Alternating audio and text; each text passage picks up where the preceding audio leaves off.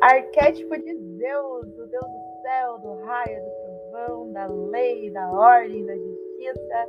Inclusive, Zeus é um, um, um dos deuses, um dos primeiros deuses adorados ali pelos gregos, né? Depois dos, pelos romanos, ele veio ser conhecido aí como Júpiter. Vamos conhecer aí a história, a mitologia do arquétipo de Zeus. Meu nome é Patrícia Lima, você está na Acontece no Salão. Seja muito bem-vindo, muito bem-vinda. Fico realmente muito feliz de ter você por aqui. Lembrando que, na maioria das vezes, lá dentro do blog sempre vai ter um artigo dentro do tema que eu tenho disponibilizado aqui no podcast, valeu? Filho de Cronos e Reia, com todos os significados aí que esse casal possui, né? Segundo a mitologia grega, Cronos era o mais novo ali dos titãs. Cronos, inclusive, foi um foi o único aí que teve coragem de enfrentar seu próprio pai, Urano, né? Após a derrota ali do pai, Cronos assumiu sua mulher e se tornou o rei dos deuses, veja só. Seguida, seus filhos, com Reia, geram a segunda geração de deuses gregos ali, os moradores do Olimpo. Assim como Titã derrotou seu pai, né? É, Cronos temia ali que realmente uh, os filhos fizessem o mesmo com ele. O que, que ele fazia? Ele devorava os filhos, pense que malvado. O deus Zeus foi criado longe do Olimpo, porque a, a esposa de Cronos deu um jeitinho ali de afastar ele uh, daquela, daquele momento que o pai estava devorando a todos, né? Então Zeus ele retorna ali ao Olimpo nessa, nessa saga ali para estar recuperando seus irmãos e destruindo ali o trono do seu pai. E ele consegue, né? E finalmente ele consegue libertar ali seus irmãos e conhece ali Deméter, Poseidon, Hades e toda a tropa. A ativação do arquétipo de Zeus, você precisa, nessa ativação, né, você vai precisar ter muita habilidade e destreza, por questões bem óbvias, ele é Zeus, né?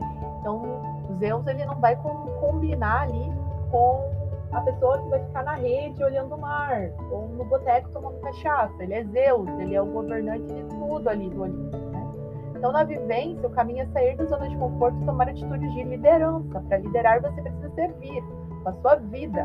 Lembra que Zeus serve lá todo a, a outra geração do Olimpo? Ele serve destruindo o trono de Cronos, então ele é reconhecido pela comunidade para ser Zeus, para ser o, o Deus de tudo. Então, assim, para você liderar, você tem que servir, servir com qualidade. Então, você serve a comunidade, enfim, servindo a comunidade, você é reconhecido como líder dessa comunidade, ok? Então, a frequência de Zeus vem com sabedoria, justiça, clareza, ação. Seus símbolos é a águia, touro, raio e o trovão. Perceba que, junto com esse poder, vai vir essa responsabilidade.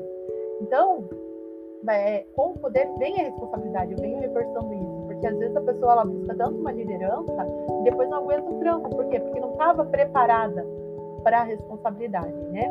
Segundo Esvildo, ali, em alguns seus escritos, ele refere se refere a Zeus como Senhor da Justiça. Né? Entre suas habilidades encontra-se a capacidade de imitar vozes, assim como transformar a sua aparência, transformando em outros animais em outras personalidades. Inclusive, Zeus ele aprimorava ali, as habilidades dele de transformar-se em outras formas na hora de conquistar mulheres. Né? Normalmente, as conquistas de Zeus eram sempre num outro formato, porque é, ele queria passar o rodo dele acabava acabava se disfarçando ali, de Leda, de touro da Europa, enfim.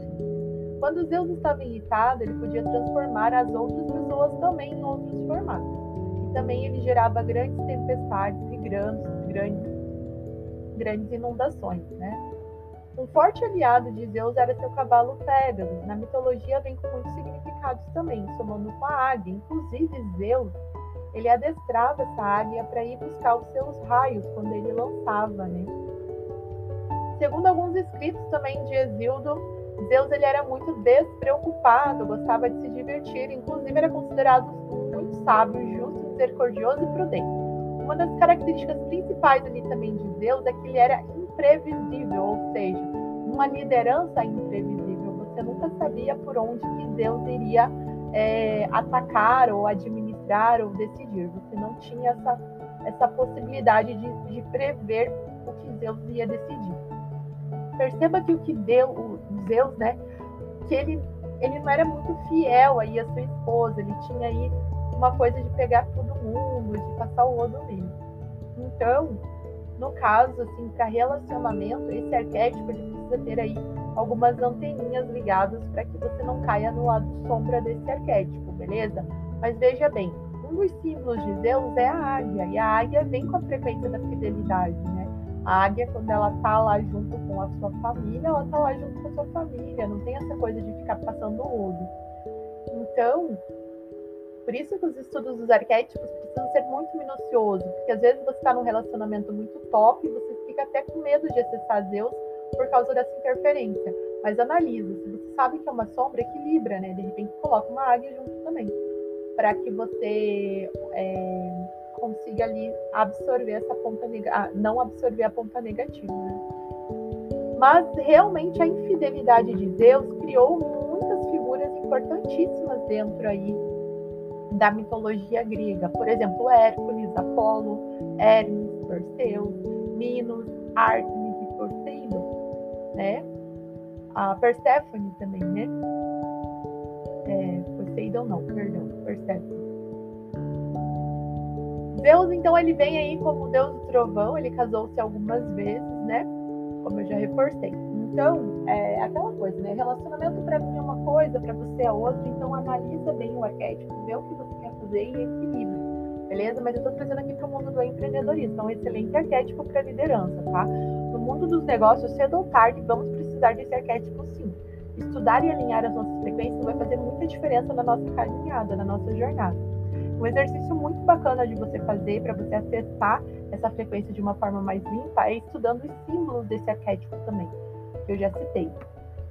E, de certa forma, quando você está estudando os símbolos, você vai entendendo melhor todo o enredo desse mito e consegue realmente ativar a ponta positiva desse arquétipo.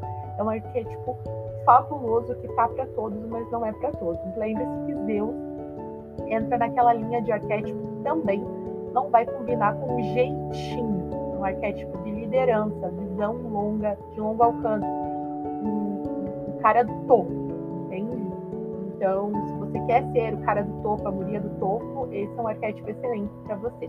Beleza? A gente conversa no próximo podcast. Tchau, tchau.